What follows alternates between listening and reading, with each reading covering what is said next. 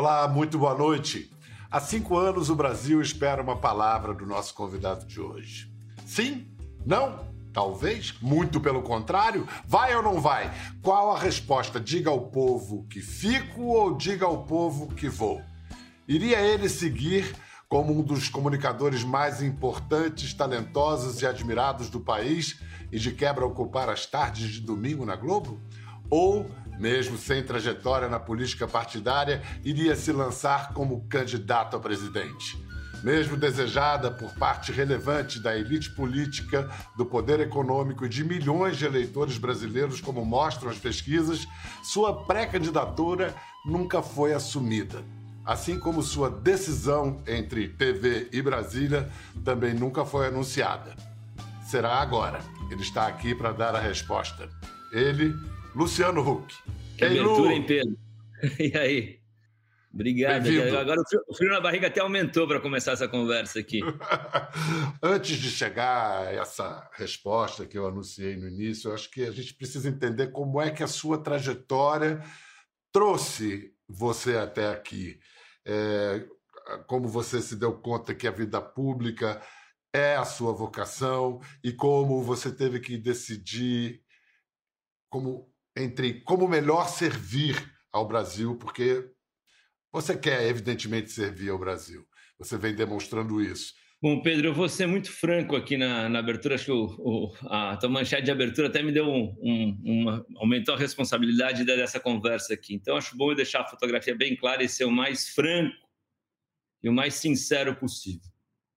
Eu, tô, eu nunca me lancei candidato a nada, vamos deixar isso claro. Então, eu não estaria retirando nenhuma candidatura de nada, porque eu nunca também lancei candidatura. Eu acho que posso realmente explicar o que vem acontecendo da porta para dentro da minha cabeça, da minha casa. Uh, eu estou há 21 anos, para ser mais preciso, desde que. Eu não, sou um, eu não sou uma carinha bonita da televisão brasileira, eu não sou um, um repentista, eu não sou um talento da música, eu sou um homem de comunicação. Então, eu estou há 21 anos, uh, literalmente rodando o país inteiro por causa do Caldeirão. Isso me colocou diante de uma realidade muito forte, que é a realidade desse país. Se você quiser conversar comigo como vivem, sei lá, o sertão do Ceará ou de Pernambuco, se quiser conversar sobre como é que vivem os venezuelanos na fronteira em Roraima, se quiser conversar como vivem os índios isolados nas profundezas da floresta amazônica ou em qualquer periferia, favela, comunidade ou recorte das principais capitais brasileiras, eu fui. Muitas vezes, quando você assiste os meus programas ou assistiu, podia parecer que era eu que estava impactando na vida das pessoas, né? com um prêmio, com uma casa, com um carro, com um negócio. Mas eu garanto para você que o rio corre na direção oposta. O impactado fui eu. Eu me transformei. Eu mudei o jeito de eu ver as coisas. Eu detesto algumas opiniões que eu tinha no passado, algumas coisas que eu falei no passado que não faziam o menor sentido. Eu acho que o meu processo de amadurecimento foi um processo de dia a dia, da rua, das pessoas. Então, como personalidade, assim, eu não consigo passar por um problema e não me sentir parte dele. Isso pode ser desde um problema da minha sogra, a qualquer coisa. Se você, Pedro, me ligar, eu estou com um problema, eu vou, Pedro, como é que eu posso ajudar? Então, acho que essa, conhecer essa realidade do país me, uh, me fez tentar buscar soluções. E aí vem o, o destino, né? Escrevendo a história de um jeito estranho, vem uma pandemia, me tranca em casa durante quase mais de um ano e eu respeitei o isolamento o quanto eu pude. E eu comecei a mergulhar ideias, em gente, em juntar, juntar gente, ver como é que a gente poderia solucionar esses problemas que tanto nos incomodam e tanto atrasam o país. E não é num projeto personalista, meu, ou um projeto político, ou um projeto partidário. Não. É um projeto de cidadania ativa. Se respondendo a sua pergunta, a fumaça não volta para dentro da garrafa. Então, sabe? Eu adoro reunir ideia, reunir pessoas, uh, uh, uh, sabe? Eu gosto de propor coisa, eu gosto de propor solução. Então, acho que a tua resposta é essa. Eu, eu, continuo na trajetória que eu sempre tive. Minha trajetória, até hoje, ela não foi partidária nem eleitoral, ela foi política. Porque a, a, política é o que transforma o dia a dia. A, a política, ela nasce para melhorar a vida das pessoas. E esta política eu acredito, e é essa que a gente tem que ocupar. Você falou que a, a pandemia foi. É, é, determinantes, sim, mas o seu nome como pré-candidato à presidência apareceu bem antes disso. Aliás, é, aparece é, quando o atual ministro da Economia, Paulo Guedes, vai procurar você. O que, que ele diz para você e como é que ele tenta convencê-lo? Eu acho que a, a, política aparece na minha vida muito antes disso. Né? Eu sou de uma família de professores universitários, de uma família que sempre foi muito atuante uh, politicamente, desde os movimentos uh, pela democracia durante a ditadura e depois disso também, toda a redemocratização. Eu tenho fotos minhas com 8, 9 anos com adesivo do Ulisses, com adesivo do Severo Gomes, com adesivo do Montoro. Vou dizer mais. Independente da resposta que você quer que eu dê hoje aqui, preto ou branco, sim ou não, eu não saio mais do debate público. Sabe, eu vou estar no debate público para sempre. Eu gosto desta arena, eu gosto da, do debate das ideias. Eu acho que a gente precisa superar uh, o que tanto nos atrapalha hoje em dia, que é essa divisão do país, a polarização, essa, essa, essa raiva que se criou entre quem pensa diferente ou quem não é daqui não pertence. Eu vou estar para sempre nesse debate enquanto, que, enquanto a gente não resgatar a capacidade de dialogar e a capacidade de construir junto Enquanto a gente não tiver uma sociedade mais igualitária, uma sociedade que gere oportunidade para todos, independente de onde você tenha nascido. Hoje a gente vive no Brasil, Pedro, uma loteria do CEP, né? que ela, ela, ela, é, ela é terrível. O lugar que você nasce praticamente determina o lugar onde você vai morrer, quais, qual vai ser o número de oportunidades que você vai ter ao longo da vida. Eu estava lendo outro dia um, um muito interessante, um gráfico da OCDE. Vou te perguntar, quanto tempo você acha que leva para um jovem ou para uma jovem uh, das, das famílias menos abastadas do Brasil atingir a média da classe média brasileira? Eu sei porque eu sei porque eu aprendi vendo um documentário que o Luciano Huck é, lançou, está no Globoplay, e que você fica sabendo que uma pessoa que nasce nessa situação de desvantagem no Brasil levaria nove, nove é. gerações, nove gerações para chegar, vamos dizer, a um nível digno, média, classe média e, brasileira. E, agora é pior ainda, a partir da semana passada eu botei mais uma, um, uma camada nessa reflexão, que a loteria do CEP não só determina o número de oportunidades que você vai ter na vida, como também agora o nível de risco de vida que você corre para ir comprar pão, para ir visitar a sua avó, para você ir para a escola. Em pleno século XXI, o Brasil está tão desorganizado, está tão sem noção, quem está matando grávida à luz do dia, indo visitar a avó. Ou seja, a gente chegou num momento que é inacreditável o que a gente está vivendo, Pedro. Agora vamos fazer um, um, Vamos passar esses 21 anos, esses 21 anos passados que você citou no início. Vamos ver, lá no Réveillon de 99 para 2000, você estreava na Globo, passava a pilotar o Caldeirão do Hulk nas tardes de sábado, e já no primeiro ano do programa Vamos ver aqui. Você leva para Fernando de Noronha uma convidada que depois se tornaria poceira de sua vida. Vamos ver esse momento. Fernando de Noronha. Sempre me perguntavam quem que eu traria para uma ilha. Sabe quem eu trouxe para uma ilha? Angélica. Oi. Fernando de Noronha. Tá gravando? Não comece a mexer assim no cabelo que eu tô nervosa. Você tá nervosa? Acho que eu tô. Não sei. Eu também tô. Finalmente, a gente vai revelar para todo o Brasil. Angélica, você ainda é virgem? Luciano, ele me proporcionou ver os golfinhos, me proporcionou estar nesse paraíso. Agora vai me proporcionar ser a garota do Fantástico. Você Show sabe o que é isso? Como é que você quer a locução? Angélica, 26 anos, loura. Modelo, manequim, atriz apresentadora. A maior gata. Está à procura de um amor sincero. Duas Meu crianças. Deus. E o chaveco mais bem sucedido de todos os tempos, hein? Deu em casamento. Você fez isso. Eu tô até suando, tô de casado, não é suador agora. Porque eu realmente acho que eu me apaixonei. Foi amor à primeira vista, que eu, eu, eu, fico chavecando ela durante a matéria, na primeira matéria que eu tive com ela. Eu estou é, é, literalmente encantado, assim. Eu estou falando coisas que eu jamais poderia falar na televisão, enfim. Você nem tenta disfarçar, nem consegue não, disfarçar. Não, não, não. Mas posso falar, é tão legal ver. A gente passou por tanta coisa junto, né? Foi engraçado. Hoje foi um dia muito simbólico para mim, porque foi um dia onde eu vou ter, estou tendo a oportunidade de conversar com você sobre temas que eu acho importante esclarecer e falar. Uh, se materializou o resultado do meu trabalho Olha. desses últimos nove meses. Então, o livro está aqui entregue, tá? Uh, isso aqui tem, tem muita coisa aqui. E eu acho que conecta com o que você falou da Angélica. Esse livro traz, de um lado, os aprendizados da porta para fora, que eu vou falar um pouquinho deles se você quiser, que tem coisas legais das conversas que eu tive ao longo da pandemia.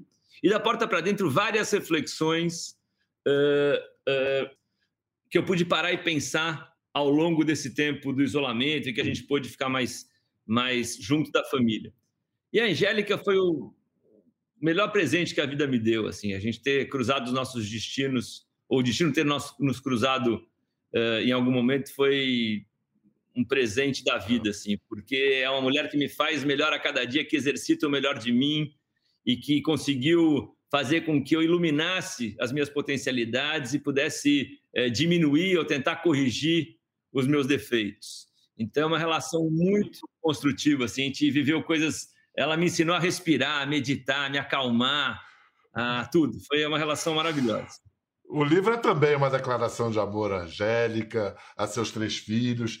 E aí há né, dois momentos muito dolorosos. Primeiro, o acidente de avião é, e uma sobrevida que pode se chamar de quase milagrosa, né? Vocês terem sobrevivido àquele acidente em 2015. Aquilo mudou a sua vida? Muito, muito. Eu acho que ali foi uma. Eu realmente acho que eu nasci duas vezes. Assim. Eu nasci em 3 de setembro de 71 em São Paulo, depois a gente nasce de novo no dia 24 de maio de 2015, a 130 quilômetros de Campo Grande. Quando, quando passou a história toda, as crianças eram muito pequenas e a Leia e a Didi, adultos era eu, Leia, Didi, Angélica e os dois pilotos e as crianças estavam no avião. A gente chamou as crianças para conversar semanas depois e a gente falou: olha, tudo que vocês viram, a gente viu. Tudo que vocês ouviram, a gente ouviu também. O que vocês vão sentir, como é que vocês vão processar, a gente não sabe. Então, vamos dividir. O que vocês precisarem conversar com a gente, vamos conversar. Porque a gente tem muita informação que vocês também têm e a gente pode tentar ajudar. E foi muito interessante, eu não sabia o quanto que essa, essa imaturidade emocional da, da, da infância seria suficiente para digerir um, um tema como esse. E foi, cada um a seu modo. E para a gente, para mim, acho que a, a, a, vida não é sobre o que a gente junta, né, Pedro? É sobre o que a gente espalha. Então, eu acho que tem uma mudança no meu, na minha maneira de enxergar a vida. Falar, tá bom, Deus e a vida foi tão generoso em me deixar aqui, e mais do que isso, deixar toda a minha família aqui, sem nenhum tipo de sequela. Eh, a emocional a gente vai superar que, que eu posso fazer diferente? E eu acho que desde aquele dia, tanto eu quanto a Angélica, a gente vem mudando a maneira que a gente se relaciona com o outro, a maneira que a gente enxerga a filantropia, a maneira que a gente enxerga como é que a gente pode contribuir ainda mais com a floresta toda e não só com a nossa própria árvore. E, por outro lado, valorizando cada minuto das nossas crianças, que vão ser crianças durante muito pouco tempo e adultos para o resto da vida. E depois, agora, há dois anos, você teve a experiência terrível de, um, de ver um filho gravemente ferido, né? O Benício teve um, um acidente fazendo wakeboard. E você, no livro, diz, inclusive, que esse foi o episódio mais difícil de revisitar, de é lembrar. E tal. O acidente do Benício, que primeiro mostra como é tênue a linha entre o prazer e o caos. Entendeu? O Benício, a gente estava num final de semana curtindo lugares que a gente ama, que é a Ilha Grande, perto do Rio de Janeiro, que é um, uma exuberância de natureza, a gente gosta de estar lá, a gente gosta da mata, a gente gosta do mar, faz tudo certo. E de repente, numa fração de segundos, vira um caos absoluto a nossa vida. Mesmo assim, não é que eu estou tentando ser uh, uh, exagerado. É isso, você está lá no sol, na de repente eu me vi de shorts, chinelo e camiseta ainda molhado num hospital falando que com um médico que eu nunca tinha visto na minha vida, graças a Deus, o Dr. Gabriel Mufarrege apareceu lá, e depois eu falo, são os anjos que foram aparecendo, mas até o momento eu não o conhecia, falando, desculpa, eu vou ter que, a gente tem que fazer uma cirurgia intracraniana, eu falei, tá bom, amanhã, depois, não, não, agora. Eu falei, não, mas a mãe tá lá ainda, a mãe não chegou, não, não, não, agora. Então, o que a gente viveu ali com o Beni, e aquela noite que eu passei, eu e a, e a Angélica, esperando ele voltar da cirurgia, e quando você volta da cirurgia, você espera aquele olho abrir e, e, ver quem está lá, se é o mesmo garoto brilhante, delicioso, inteligente, bem-humorado, que caiu da prancha há poucas, poucas horas antes, é de uma angústia, eu, assim, de ver uma mãe desesperada, rezando de verdade, literalmente, durante mais de quatro horas, quase cinco horas, ajoelhada sem levantar. O, o, o, o acidente do Beni deu uma, uma importância à espiritualidade, uma importância nessa conexão com o que está além do que a gente pode enxergar, que foi muito importante para a gente. Muito importante. Lu, eu queria mostrar um dos momentos agora da porta para fora, mas que eu acho que foi uma experiência também muito profunda, está na cara, você disse isso, que foi um momento marcante do Caldeirão e de seu amadurecimento, a sua ida ao encontro das tropas brasileiras no, no Haiti em 2016. Bom, eu vou falar uma coisa para vocês. Eu estou vendo em loco aqui.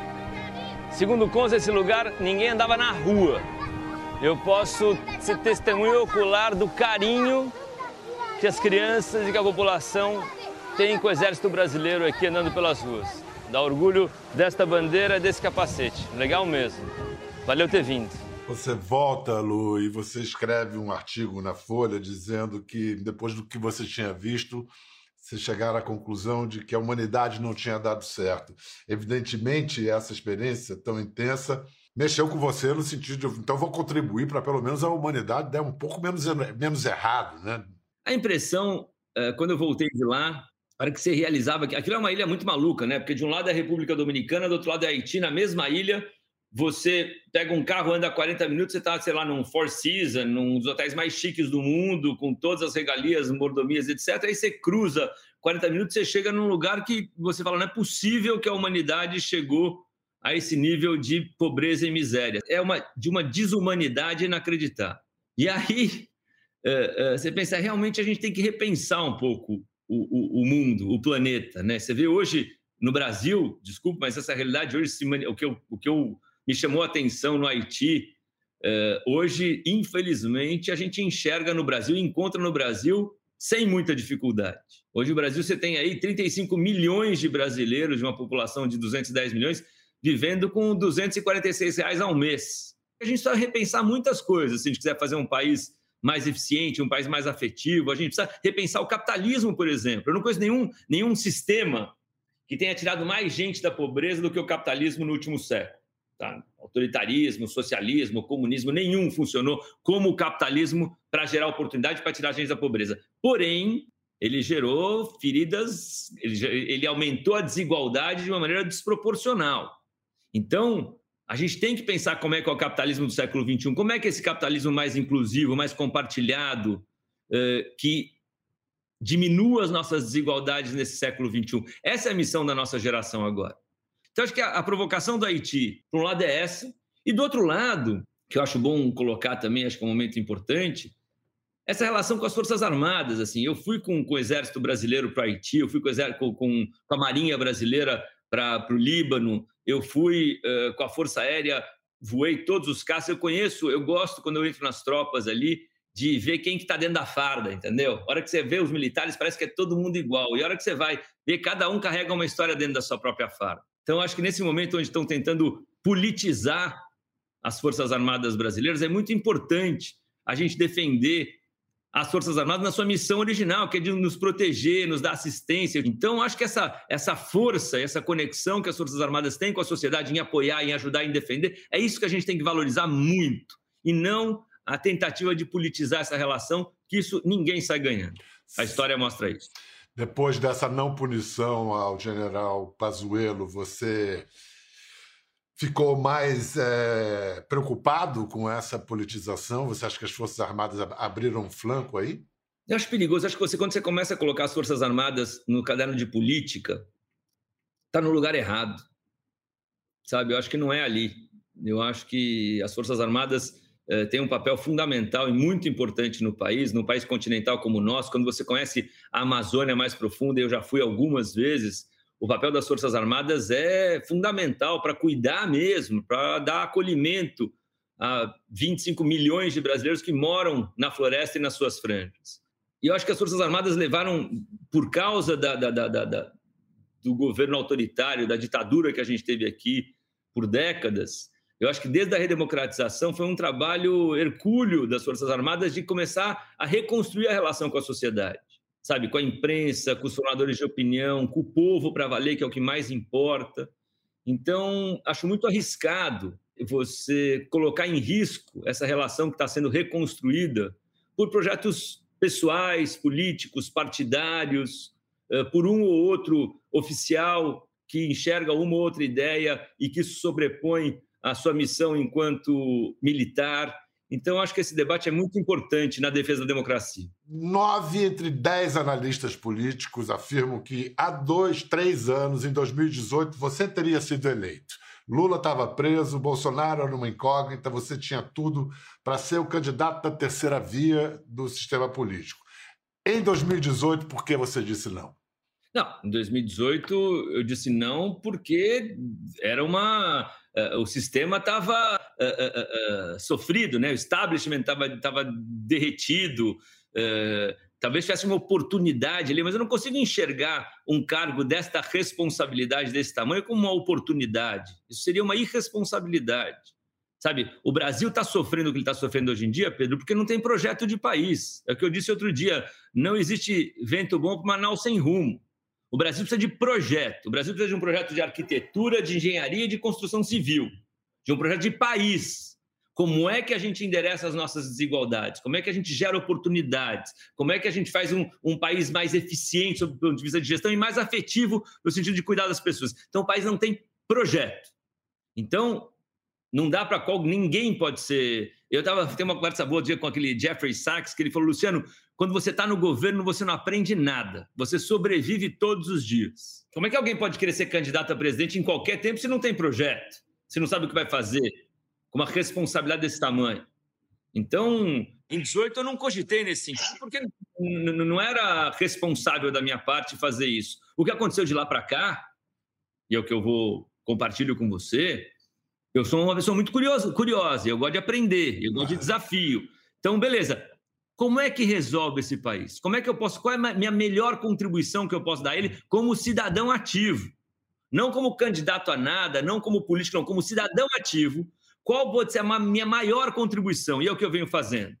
É juntar gente, é juntar ideia, é investir em projeto, é investir nos movimentos cívicos, é debater como é que você pode ter uma, uma escola de qualidade ali? Pra, não estou falando de TV a cabo, de, quer dizer, de piscina olímpica, de. Não, não. Como é que, independente do lugar que você nasce, você pode ter uma educação legal? Como é que você pode ter um sistema público é, é, de saúde que seja digital? Como é que consegue ter, como é que a gente pode é, é, é exercitar a nossa liderança global como uma potência verde, que isso é o que a gente tem que ser? Como é que a tecnologia pode ser um atalho para um monte de atrasos que a gente tem? Como é que a gente pode fazer com que a pessoa saiba que ela pode ter oportunidade na vida, independente do lugar que ela nasceu? Como é que a gente pode criar uma renda básica para todas as pessoas no Brasil?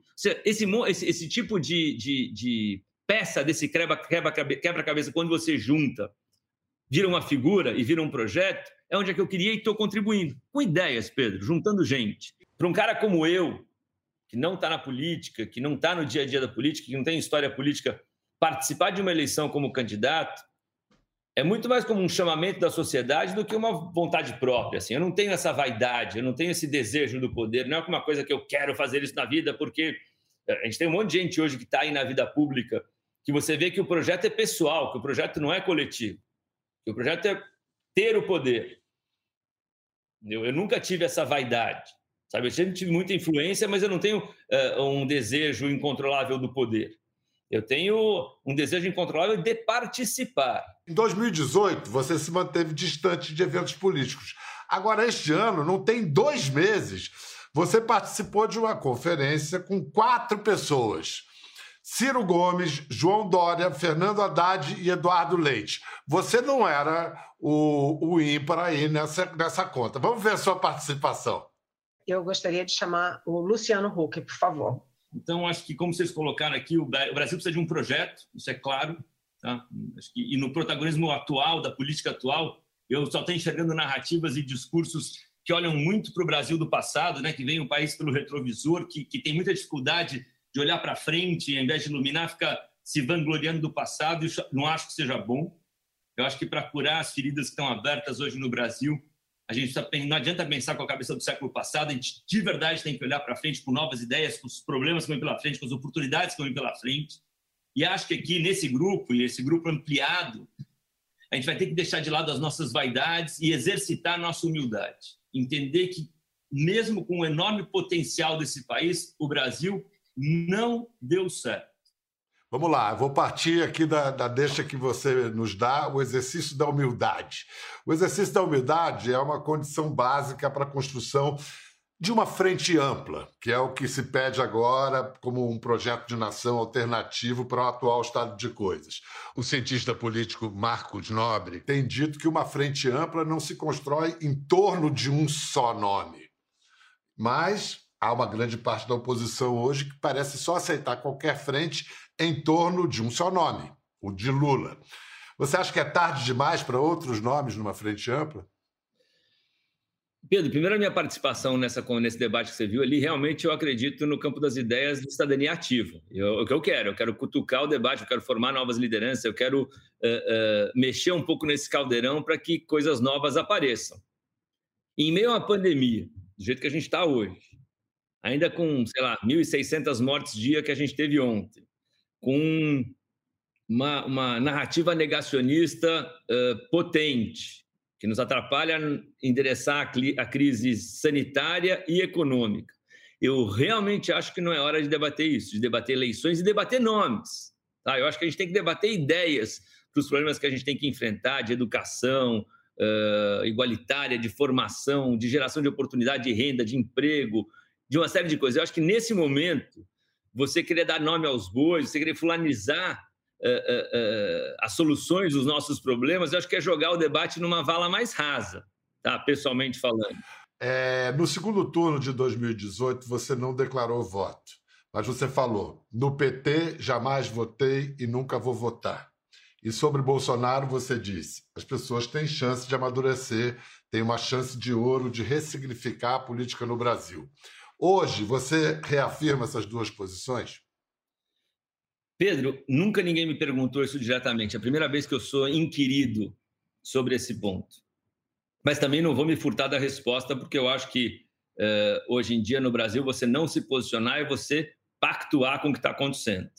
Então, acho muito importante colocar aqui o que eu penso e o que eu fiz. O voto no Brasil é secreto, uh, mas eu vou compartilhar o que você me perguntou. Eu votei em branco na última eleição. Tá? Uh, e acho que naquela circunstância é o que eu deveria ter feito e fiz com bastante tranquilidade. Tá? Nos dois candidatos que se apresentavam naquela época, eu não me sentia representado por nenhum dos dois e achei melhor votar em branco, foi o que eu fiz. Número um. Uh, então, não me arrependo, que eu votei em branco e votaria em branco de novo. Nesse momento, eu acho que a gente não está falando sobre A ou B ciclano ou beltrano. A gente está falando sobre quem defende a democracia e quem ataca a democracia. E eu acho que a democracia foi uma conquista. Então, quem defende a democracia vai estar de um lado e quem não defende a democracia estará do outro. E eu estarei sempre, em qualquer tempo, do lado da democracia. Vamos lá. Eu sei que você não não está resistindo a que eu coloque as coisas nesses termos, não, mas colocar, eu vou colocar até não não até para até para você solar. Tá. Ano, ano que vem, 2022, a gente tinha dois, dois cenários. Um, Luciano Huck no, no horário eleitoral gratuito. Outro, nas tardes de domingo da Globo. O que, que você escolheu? Ou para onde o caminho, o, o, o destino te levou e por quê? Acho que não é uma questão de escolha, Pedro. É como é que eu posso contribuir. Eu falei desde o começo dessa conversa que a minha intenção é contribuir para que a gente tenha um país mais justo, mais, que gere oportunidades, um país mais legal, que é o que o Brasil merece ser. Então, eu acho que a minha contribuição nesse momento, uh, dada a circunstância, e eu acho que a, a TV Globo foi muito correta comigo desde o começo dessa conversa, eu vou até justificar um pouco mais, trazendo um pouco de história, que você gosta disso. É, primeiro, eu acredito muito na força da TV aberta num país como o Brasil, num país continental, onde a TV aberta ainda é o que mais nos conecta, longe do segundo lugar. Na década de 30, na Grande Depressão Americana, quando o país estava num momento muito parecido com o Brasil está agora, era uma, uma, uma questão era, era um colapso emocional do país, que é o que a gente está vivendo aqui, é, é, com a autoestima muito machucada por causa da Grande Depressão, é quando a indústria do cinema senta em volta de uma mesa todos os grandes estúdios da época e juntos eles constroem o American Dream, o sonho americano, onde sempre o filme ia ter final feliz, que sempre o mocinho ia ganhar, ganhar do bandido e constrói a narrativa que traz o cinema americano até hoje. E fizeram isso para resgatar a autoestima do povo americano.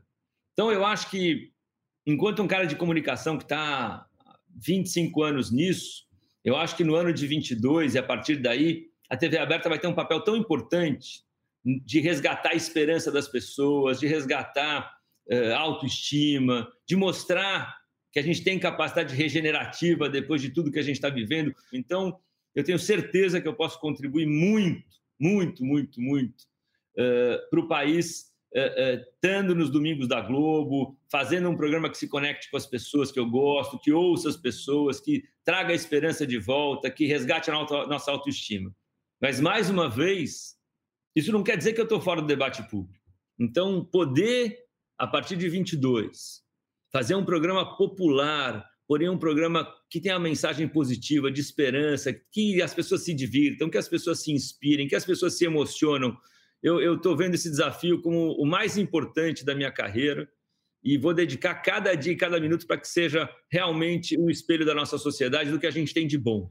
Você conversou com o Faustão depois da decisão de ocupar o lugar que ele ocupou durante 28 anos? Chegou a falar com ele? Falei com não sobre isso, tá? A gente, a gente teve um jantar que a gente não tratou desse assunto porque também não estava muito definido ainda. Mas eu tenho o Fausto, eu tenho um enorme respeito, acho que um cara muito generoso em todos os sentidos e comigo nunca foi diferente, tem um carinho enorme por mim, pela Angélica, pela nossa família e eu acho que a decisão dele de, de mudar de emissora é super respeitada. Depois de 33 anos, ele criou uma, uma, uma história muito importante, escreveu capítulos importantíssimos da TV brasileira. E poder ter o privilégio de ocupar uh, um horário que ele já construiu, asfaltou, botou as placas, plantou as árvores, já está a floresta está pronta ali, está bonito, já está tudo bonito, é um privilégio enorme. Então, tenho um enorme respeito, mas essa conversa vai ser boa o dia que ela acontecer, tenho certeza que vai ser uma, uma conversa construtiva e de muito respeito de parte a parte. E o que, que você vai aproveitar disso que ele deixou para você? O que, que você vai trazer do caldeirão? Ou você vai começar tudo do zero? Aliás, Luciano, que faz 50 anos em 21. Então, olha, já, já, a gente já pode saber o seguinte: 50 anos em política é uma criança, quase um adolescente. Fernando Henrique e Bolsonaro se tornaram presidentes com 63. Lula foi mais novo, com 57. Temer com 75. Então, ninguém, nem você, descarta a hipótese de tornar-se candidato a presidente no futuro. Tudo pode acontecer. Pedro, assim, o futuro a Deus pertence. Eu nunca tive medo de nenhum desafio na minha vida. E como eu disse aqui, eu quero contribuir. Eu espero que quando a gente conversar daqui 20 anos, eu e você, a gente tenha olhado para trás e a nossa contribuição com o país tenha ido muito além das nossas contas bancárias. Então, como eu disse, juntar a gente já juntou. Agora é hora de espalhar e espalhar isso, é como é que a gente pode contribuir para que o país seja um país melhor, mais eficiente, mais justo, que gere oportunidades. Isso pode ser na televisão, fora dela, no empresariado, na política. Acho que está todo mundo, se a, se a sociedade como um todo estiver olhando para esse caminho, a chance da gente conseguir realizar é enorme. A minha geração, ela, ela, ela não formou lideranças políticas até agora muito relevantes. E eu acho, uh, Pedro, que é muito importante e eu acho que talvez essa confusão toda que a gente está vivendo no planeta e que a gente vive no Brasil de maneira tão intensa agora, vai gerar novas lideranças. Você pega os exemplos que você deu agora, os grandes líderes brasileiros que ainda estão no debate hoje em dia, que estão mais velhos, uh, talvez o maior pecado deles, uh, uh, além de alguns envolvidos com corrupção ou com outras coisas, mas talvez o, o pecado que eu queria iluminar aqui é o pecado do egoísmo, de não ter formado novas lideranças, de ter salgado sempre o, o terreno à sua volta para que fosse sempre a solução dos problemas, ao invés de ser generoso no sentido de adubar a sua volta para que novas lideranças surgissem. Porque a gente pode juntar todos os filântropos do Brasil que a gente não vai mexer no nosso ponteiro da desigualdade. Quem tem grana e quem tem poder para isso é só o Estado. E o Estado é gerido pela política e a política pelos políticos. Então a gente precisa de novas lideranças. Isso é fundamental. Então, eu acho que essa formação de lideranças é muito importante. E então agora essa questão Domingão do Hulk, a atração como televisão mesmo, já está adiantada essa criação? Cara, é o processo mais gostoso, né? A hora que você junta para ter ideia, o tal, o tal, da tormenta de ideia, né? O brainstorm ali, você senta para página em branco e vamos trabalhar. Eu adoro essa parte, porque televisão é hábito, né? Então você tem que respeitar o hábito do telespectador. Então é que nem você reformar um avião inteiro em voo e sem o passageiro perceber. Você vai fazer o programa no Rio ou São Paulo? Cara, eu vou fazer o programa no Brasil, como eu sempre fiz. Eu sou um caixeiro viajante. eu rodo esse país inteiro, que é o que eu gosto. Luciano, eu quero agradecer muito essa oportunidade, essa conversa foi muito boa e dizer que estou muito feliz que eu vou poder te ver todo, todas as tardes de domingo agora. Agora, sempre aos domingos, não mais aos sábados. Obrigado. Beijo na família toda, tá? Angélica, minhas crianças para todo mundo aí. Sorte. Pedro, obrigado aí pelo convite. Um prazer participar do Conversa com Biel. Uh, e te espero a partir do ano que vem. Uh, até lá você fica no sábado me assistindo, tá? Mas ano que vem com um programa, novo programa de domingo. Uh, bacana, cheio de emoção, de inspiração, de diversão. E eu tenho certeza, espero que o, que o Brasil se enxergue nos domingos da Globo a partir do ano que vem ainda mais. Então, esse ano ainda aos sábados, ano que vem, todo domingo, Domingão do Hulk, ou seja lá como fosse chamar o programa. Tchau, gente, até a próxima. Tchau, Pedro, obrigado. Quer ver as fotos e vídeos que comentamos aqui? Entre no Globoplay, busque a página do Conversa e assista o programa na íntegra. Até a próxima.